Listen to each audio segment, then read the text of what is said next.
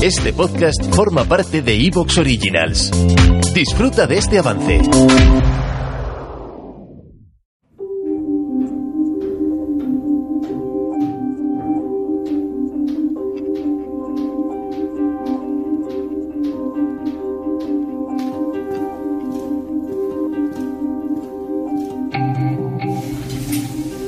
No hace muchos meses, en España, se elaboró el informe llamado España 2050. Fue elaborada por la Oficina Nacional de Perspectiva y Estrategia, dependiente de Presidencia de Gobierno. Es verdad que este tipo de, de informes, pues básicamente son similares a los que realizan otros países en previsión de lo que nos gustaría tener dentro de esos años. Pero en realidad son bastante utópicos.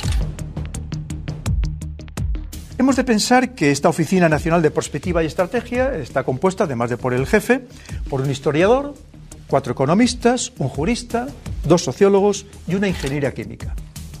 Pero claro, a mí me faltan ahí personas, me faltan especialidades que son absolutamente claves. ¿Cómo no vamos a tener en un plan como este que pretende vislumbrar el futuro dentro de 30 años a personas especializadas en relaciones internacionales, en estrategia, en geopolítica, incluso militares?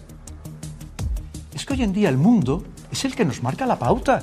Una cosa es lo que nosotros queramos que sea y otra cosa es por dónde nos lleva permanentemente el mundo. Es absolutamente clave.